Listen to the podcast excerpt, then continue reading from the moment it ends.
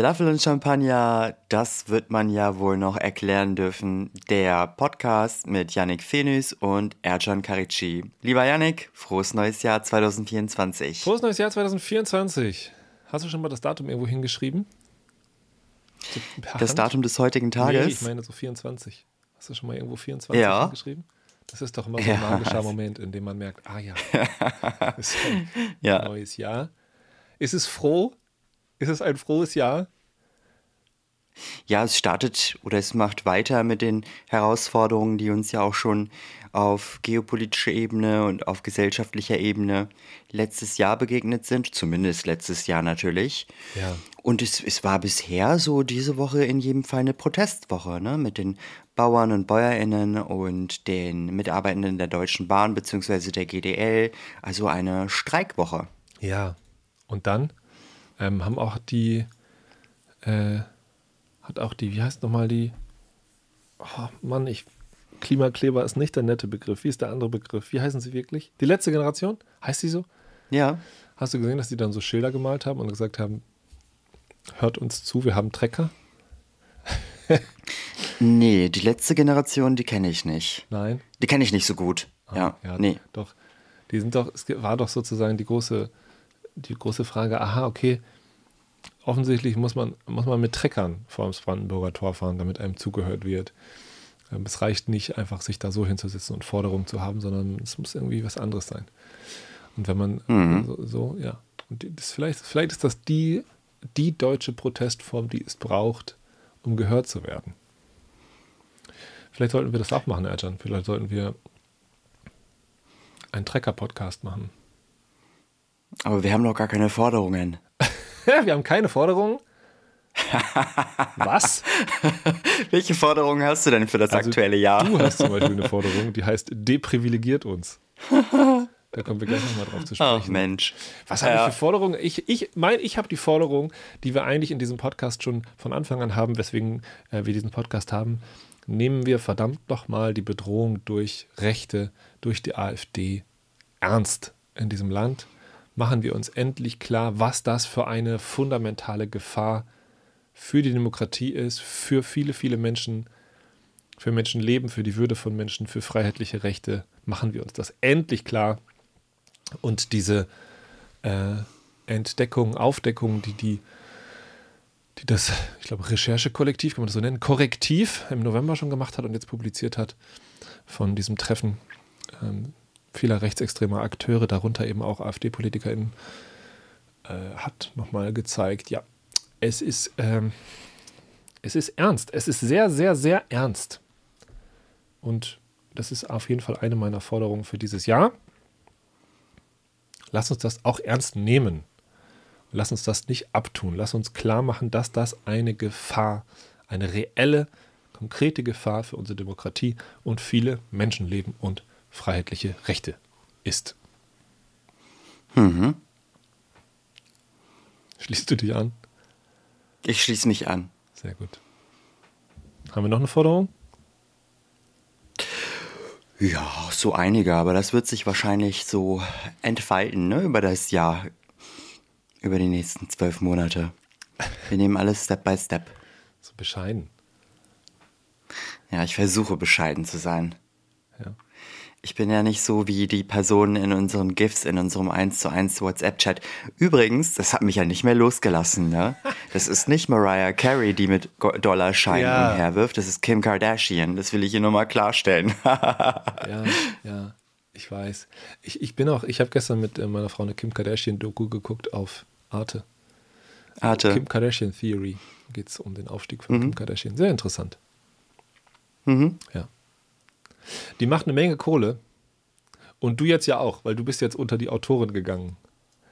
Da macht man auch richtig viel Kohle, habe ich gehört. Ist schon was bei dir angekommen von den massenhaften Buchverkäufen?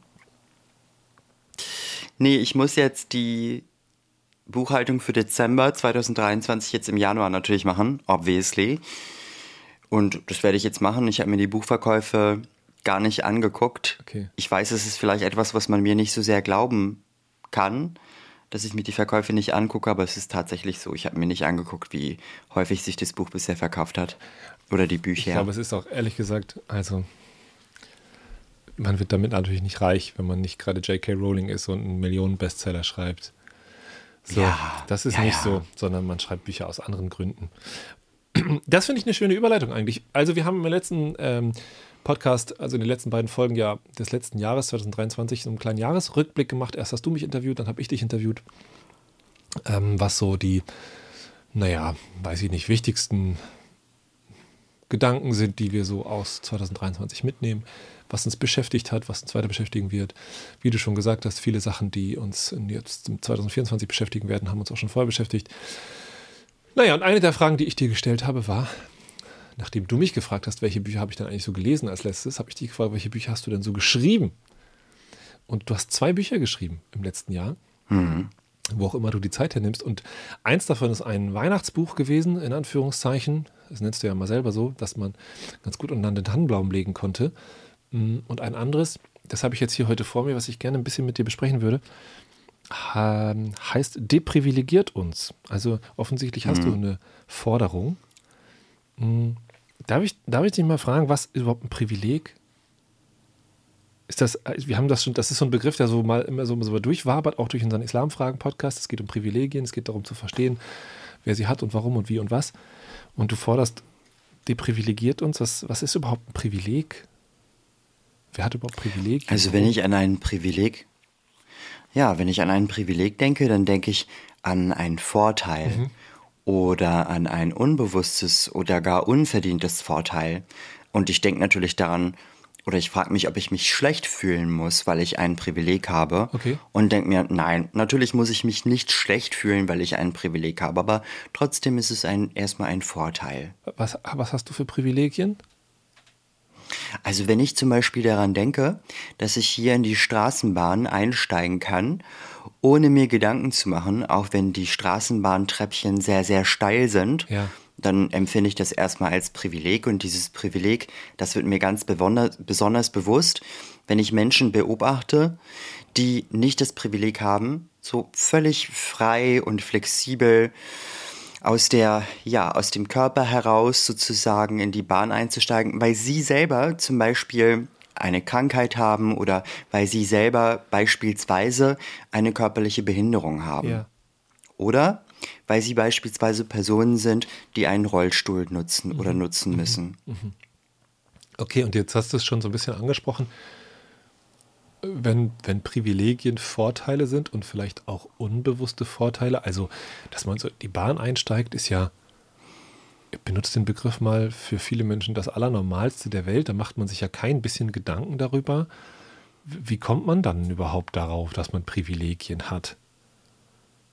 Also, das, fällt einem ja nicht ein. Ich gehe ja nicht den, die Treppen hoch und denke mir, ah, gut, dass ich das kann. Andere können das vielleicht nicht. Wie kommt man dann auf so, ein, so eine Überlegung überhaupt? Ja, manchmal hat man Situationen im Leben, in denen man Menschen begegnet, die diese Privilegien eben nicht haben mhm. oder die diese Vorteile nicht haben.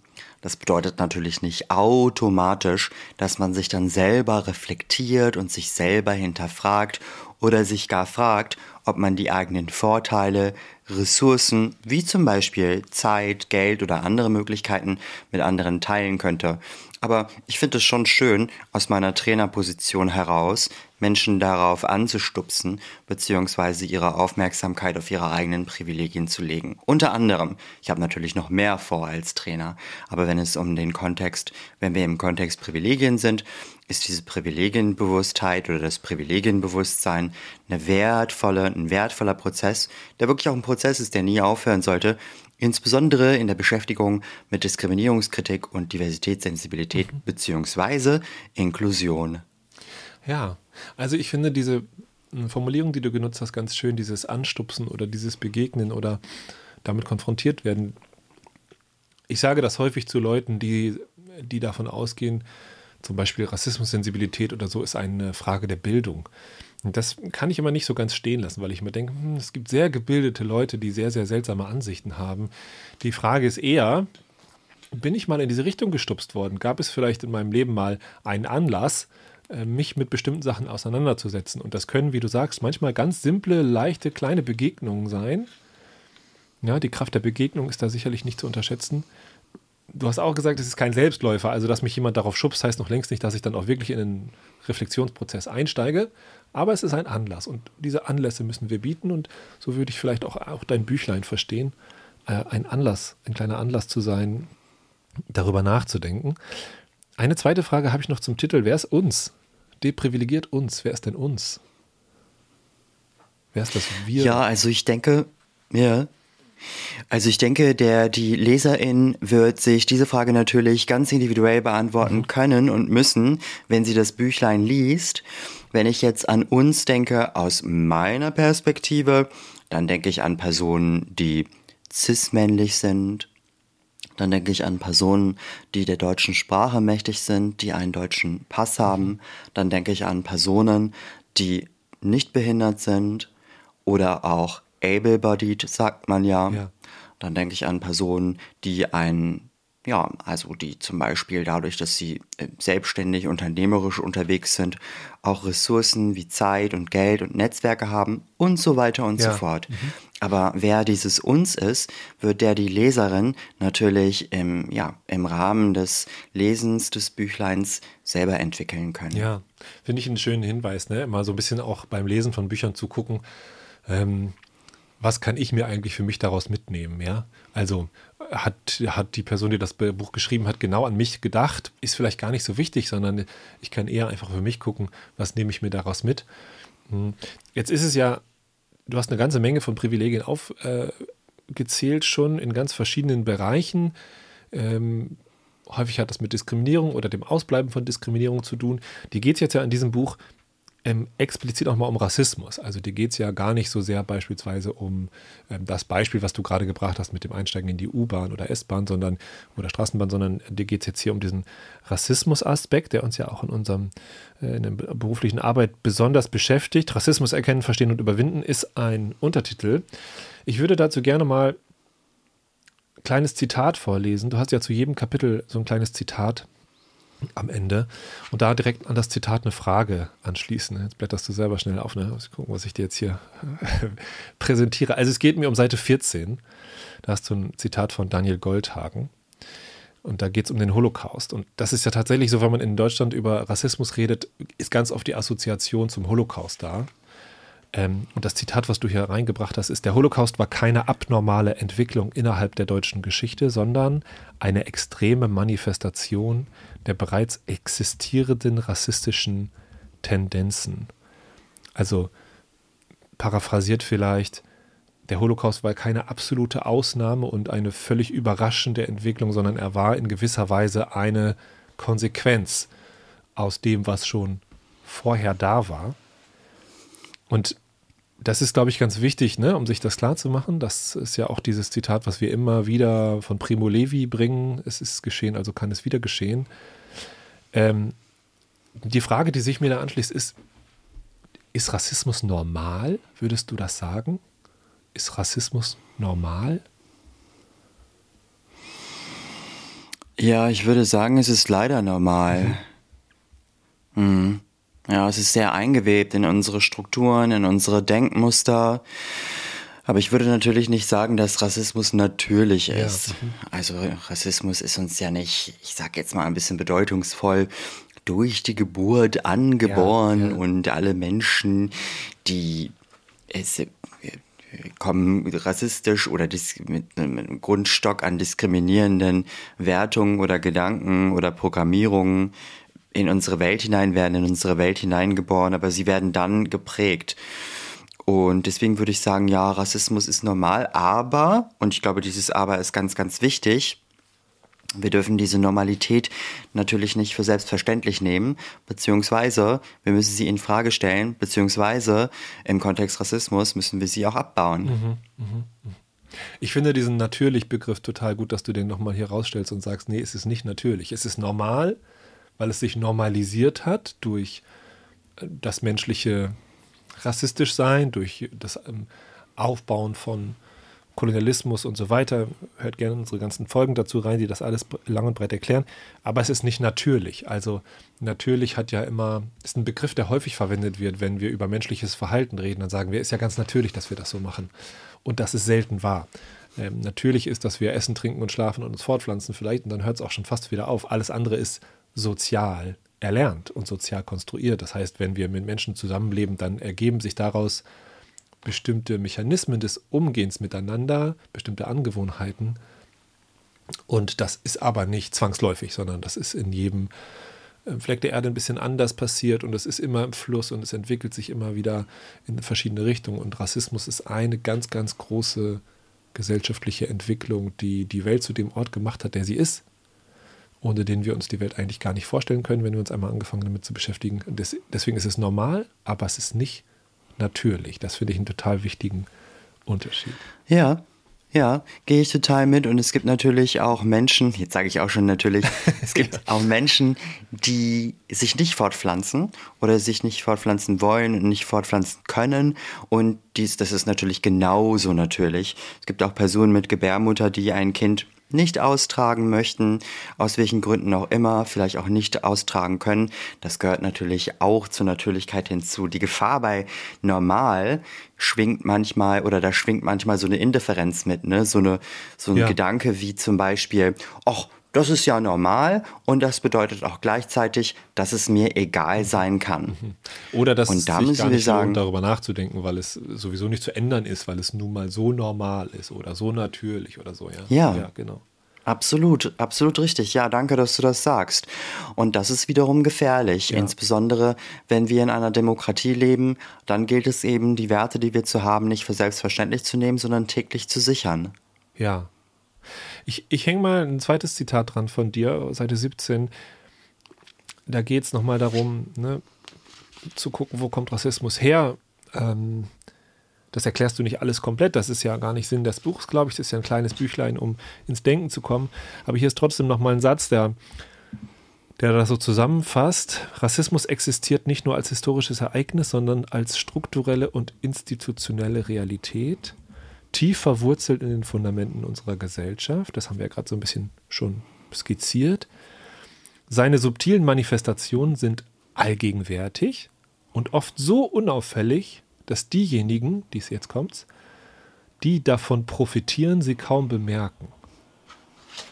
Wer profitiert denn von Rassismus? Rassismus ist doch irgendwie was, was Schreckliches eigentlich, was, was mit Abwertung zu tun hat und aufgrund dessen unglaublich viele Menschen umgebracht worden sind und immer noch umgebracht werden. Wie, wie, wie kann denn jemand von sowas profitieren? Wer profitiert denn von Rassismus? Wenn wir zum Beispiel daran denken, dass erwiesenermaßen mhm. Menschen, die einen nicht deutschen Namen haben, viel weniger eingeladen werden zu zum Beispiel Jobbewerbungsgesprächen. Ja. Ja.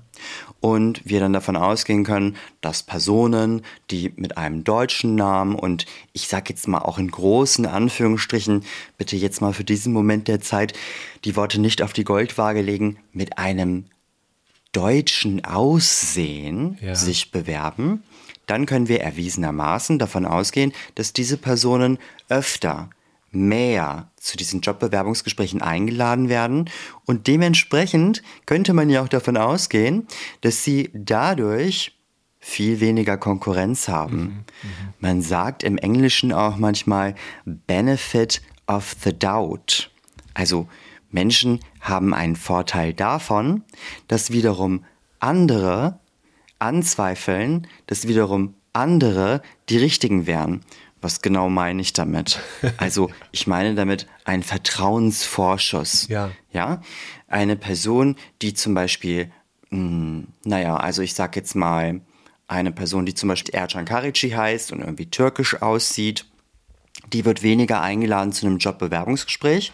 Aber jemand, der Max Mustermann aussieht, mit blonden Haaren und blauen Augen, wird das ist, kann man natürlich nicht pauschalisieren, ne? aber wird im Großen und Ganzen häufiger eingeladen ja. zu Jobbewerbungsgesprächen. Mhm. So. Und diese Person hat relativ unverdient, sage ich mal, diesen Benefit of the Doubt, beziehungsweise diesen Vertrauensbonus. Ja, ja.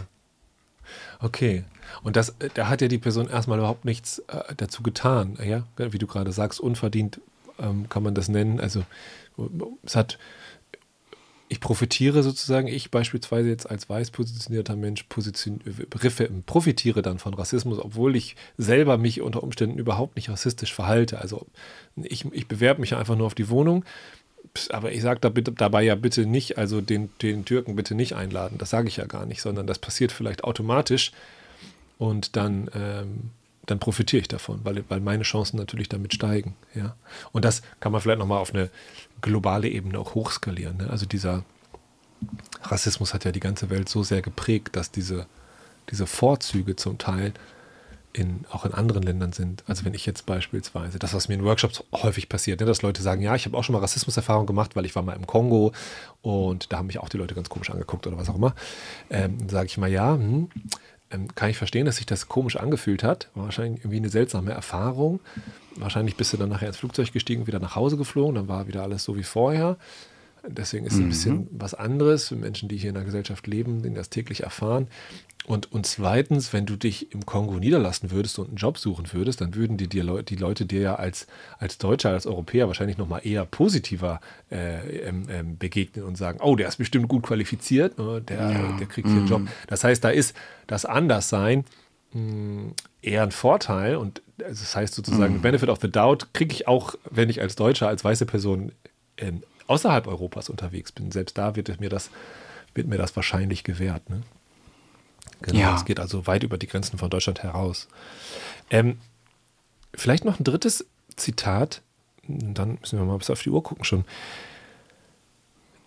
Also diese Menschen, die davon profitieren, jetzt in diesem Fall weiße Menschen, profitieren von Rassismus. Das heißt ja nicht unbedingt, dass weiße Menschen ein einfaches Leben haben. Ne? Es kann ja aus tausend anderen Gründen trotzdem hart und schwierig sein. Ne? Das ist ja immer nochmal ja, wichtig. Ja, und auch sie können Diskriminierung genau, erfahren, genau, na klar. Genau. Nur halt eben keine rassistische, aber andere. So. Und das ist immer, glaube ich, immer ganz wichtig zu denken. Hm. Hier, hier schreibst du auf Seite 28 nochmal was dazu. Bei jenen Menschen, die sich als weiß identifizieren, was muss man auch erstmal machen, das muss man einem erstmal klar werden, ja, dass man diese Position in der Gesellschaft hat. Aber bei jenen Menschen, die sich als weiß identifizieren, besteht leider häufig die Neigung, in einem Verteidigungsmodus zu verfallen, wenn sie mit möglichen rassistischen Facetten ihres Denkens, Sprechens oder Handelns konfrontiert werden. Diese Reaktionen sind oft tief in unserer Sozialisation verwurzelt, dem Prozess, durch den wir lernen, uns in unserer Gesellschaft zu bewegen. Das fand ich nochmal äh, spannend, diese Verteidigungsreaktionen. Warum war dir das nochmal so wichtig, die hier zu benennen? Hm. Ja, also Erstmal möchte ich ganz kurz sagen, und ich weiß, du siehst es ja auch so, nebst dem unterhalten sich da weitere Experten immer wieder drüber, können Weiße Rassismus erfahren. Mhm. Und wenn wir zum Beispiel daran denken, dass es auch Menschen gibt, die weiß gelesen werden, hm, zum Beispiel Menschen aus Osteuropa oder Menschen mit einem sogenannten slawischen Hintergrund, dann müssen wir uns auch bewusst machen, dass es schon so etwas gibt wie Rassismus gegenüber OsteuropäerInnen. Ja. Oder anti-osteuropäischen Rassismus oder Personen, die sagen, hey, also Polen war doch in der Zeit des Zweiten Weltkrieges so etwas wie eine Kolonie mhm. für Nazi-Deutschland. Diesen Aspekt gilt es mit zu bedenken, aber das ist vielleicht nochmal ein Thema für eine andere Podcast-Folge. Jedenfalls, um auf deine Frage zu antworten, Abwehrmechanismen zu haben, das ist erst erstmal etwas, ja, nicht nur ganz Normales, sondern auch etwas Natürliches. Ja, in diesem Fall passt der Begriff vielleicht wirklich, ja. Und manchmal ist es einfach so, dass wir darauf angesprochen werden, dass wir etwas getan haben oder gesagt haben, was eine andere Person, vielleicht sogar die Person, die uns anspricht, als kränkend, als diskriminierend oder gar als rassistisch diskriminierend empfunden hat. Und häufig ist es so, dass wir dann beispielsweise reagieren mit einer Leugnung. Mhm. Sowas wie, nee, das, also nee, das habe ich gar nicht so gemacht. Hm, das ja. ist natürlich nicht immer so. Wir, wir reagieren natürlich nicht, nicht immer mit Leugnung.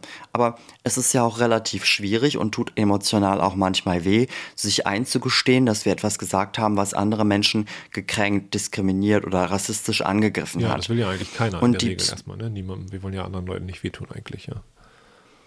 Ja, wir wollen, also viele wollen anderen Menschen nicht wehtun und ganz viele, die möchten auch nicht hineinspüren in die Erkennung der eigenen Schuld oder der eigenen Scham. Mhm. Ich weiß, dass Schuld jetzt ein, ein großes großer Begriff ist, den man auch nochmal erklären könnte. Aber worauf ich hinaus will, ist, dass, dass die Psyche diese Abwehrmechanismen hat, dass es etwas Normales und etwas ganz, ganz Natürliches. Ja. Aber wir können natürlich in unserer Verteidigung beziehungsweise in unserer Abwehr, in dem Kontext, über den wir gerade reden, wir reden ja jetzt gerade nicht über Geopolitik oder über Krieg, ja. ne? aber in dem Kontext, über den wir gerade reden, können wir mit Verteidigung und Abwehr ganz schön viel kaputt mhm. machen. weil das eine retraumatisierende Erfahrung für die Person sein kann, die uns anspricht. Vielleicht in zwei Sätzen nochmal ein ganz kurzes Beispiel. Also stellt euch vor, ihr werdet von einer Person angesprochen, die euch sagt, dass ihr sie wiederum gekränkt hat. Und die Person, die hat die ganze Nacht wach gelegen und hat ja. ihren ganzen Mut zusammengenommen, um es euch zu sagen und hat vielleicht auch Angst davor, Angst vor eurer Reaktion. Und am Ende des Tages hat sie eigentlich recht. Ihr habt diese Sache wirklich gesagt. Und ihr reagiert dann aber, obwohl sie so mhm. viel Mut zusammennimmt, euch anzusprechen, mit Verteidigung und Abwehr und macht vielleicht sogar so etwas wie eine in Anführungsstrichen Täter-Opfer-Umkehr, so etwas wie, ne, das habe ich so nicht gesagt, du hast mich falsch verstanden. Ja. Das kann ja auch durchaus mal in einigen Fällen so sein. Aber so eine Reaktion kann die Person, die euch anspricht, die ihren ganzen Mut zusammennimmt, noch mal mehr verletzen. Ja. Ich habe letztens ähm, bezüglich dieser Israel-Palästina-Geschichte ähm, seit dem 7. Oktober ein Zitat gelesen. Da hieß es, ich glaube, wenn wir angegriffen werden oder uns angegriffen fühlen, dann werden wir die Person, von der wir glauben, wir müssen sie sein, um zu überleben. Also um uns zu verteidigen. Wir sind dann nicht die Person, die wir eigentlich sind, sondern wir sind dann in einem Verteidigungsmodus.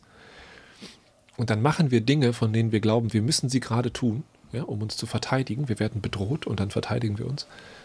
Und das führt häufig dazu, dass wir Sachen machen, die wir gar nicht so gut finden eigentlich und die uns dann vielleicht auch später leid tun, aber dann ist es auch irgendwie zu spät und dann ne, ne entschuldigen ist auch wiederum schwierig.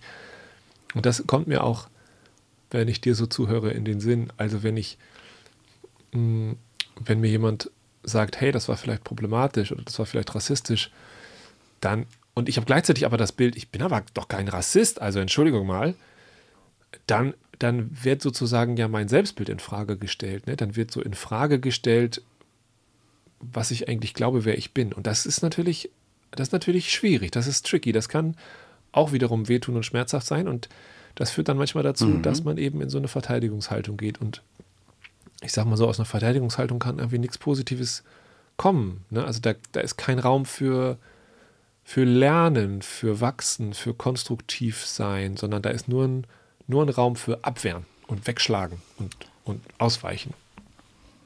Da würde ich nicht mitgehen. Okay. Also dieses kleine oder also die Stelle im Büchlein zum Beispiel, ja. die soll ja dazu inspirieren, nicht zu sagen, ja, ich mache jetzt hier alles, was an Verteidigungs- und Abwehrmodi in mir ist oder dieses Sozialisierungsmonster, von dem ich schreibe, das mache ich jetzt direkt kaputt, sobald ich das merke. Ja. Darum geht es nicht. Aha. Es geht darum, eine Bewusstheit, ein Bewusstsein zu entwickeln, wann, ob, wie diese Mechanismen, diese Reaktionen in mir aufkommen und die zu managen. Ja, okay. Es geht um das Managen und dann, wenn möglich, diese Retraumatisierung oder das Nochmalkränken nicht vorzunehmen. Aber manchmal, und darauf will ich jetzt eigentlich hinaus, manchmal oder, oder, häufig ist es ja auch durchaus wertvoll, dass diese Verteidigungsmechanismen in uns aufkommen. Es geht nur darum, nicht gleich alles rauszublöken, sondern wirklich bewusst damit umzugehen. Ja. Denn nicht alle also auch nicht alle Vorwürfe, die wir bekommen von anderen Menschen, sind ja begründet. Ja, ja. Ich will ja auch nicht, dass meine LeserInnen ihr Licht sozusagen so weit unter den Scheffel stellen, beziehungsweise ihr Licht so weit dimmen, bis das Licht ganz ausgeht. Ja, ja, verstehe, okay. Es ist äh, Minute 29. Ich würde sagen, wir, wir kommen langsam zum Ende. Ähm, vielen Dank für deine ähm, Antworten. Ähm, also an dieser Stelle nochmal eine Empfehlung. Es ist wirklich ein kleines, nettes, leichtes Büchlein, was man sich so mitnehmen kann und was eigentlich einen ganz guten Einstieg mh, bietet. Ähm, für alle, die vielleicht schon mal den ein oder anderen Gedanken an dieses ganze Thema verschwendet haben, vielleicht auch für Leute, die noch gar nicht so viel darüber nachgedacht haben, äh, vielleicht auch zum Verschenken. Wie gesagt, es sind, glaube ich, wie viele Kapitel sind es? Acht, sieben, neun? Zehn. Zehn Kapitel. Genau, und am Ende jedes Kapitels hast du ein kleines Zitat. Damit, eins habe ich ja gerade schon vorgelesen, damit würde ich jetzt gleich nochmal, gerade nochmal enden, weil es, weil es so schön zu unserem Podcast passt und unserem Abschlussstatement hier von ähm, Christopher McCandless schreibst du, Glück ist erst real, wenn es geteilt wird. Hier erlaube ich mir, eine hemdärmelige Überleitung zu machen, zu sagen, vielen Dank fürs Zuhören für diese Folge. Wenn ihr der Meinung seid, ja, euch hat diese Folge gefallen und jemand anderem könnte sie auch gefallen oder jemand anderem könnte sie weiterhelfen, dann teilt dieses kleine Glück, diese Folge mit irgendjemand und ähm, empfehlt den Podcast gerne weiter. Liked, subscribed, überall wo es Podcasts gibt und dann hören wir uns nächste Woche. Vielen Dank, Erjan, für dieses Buch. Vielen Dank für deine Antworten und auf bald. Jo, danke dir auch. Tschüss.